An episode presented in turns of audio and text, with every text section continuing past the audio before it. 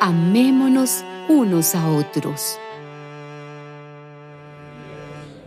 Los amo a ustedes por causa de la verdad que tenemos en nuestro corazón y que estará con nosotros para siempre. Que Dios el Padre y Jesucristo, Hijo del Padre, derramen su gracia sobre ustedes y les den misericordia y paz, en verdad y en amor. Me he alegrado mucho de encontrar a algunos de los tuyos viviendo conforme a la verdad, como Dios el Padre nos ha mandado. Ahora, queridos hermanos, les ruego que nos amemos los unos a los otros.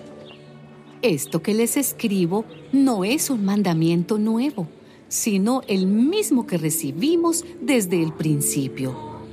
El amor consiste en vivir según los mandamientos de Dios. Y el mandamiento, como ya lo han oído ustedes desde el principio, es que vivan en el amor pues andan por el mundo muchos engañadores que no reconocen que Jesucristo vino como hombre verdadero. El que es así es el engañador y el anticristo. Tengan ustedes cuidado para no perder el resultado de nuestro trabajo, sino recibir su recompensa completa. Cualquiera que pretenda avanzar más allá de lo que Cristo enseñó no tiene a Dios. Pero el que permanece en esa enseñanza tiene al Padre y también al Hijo.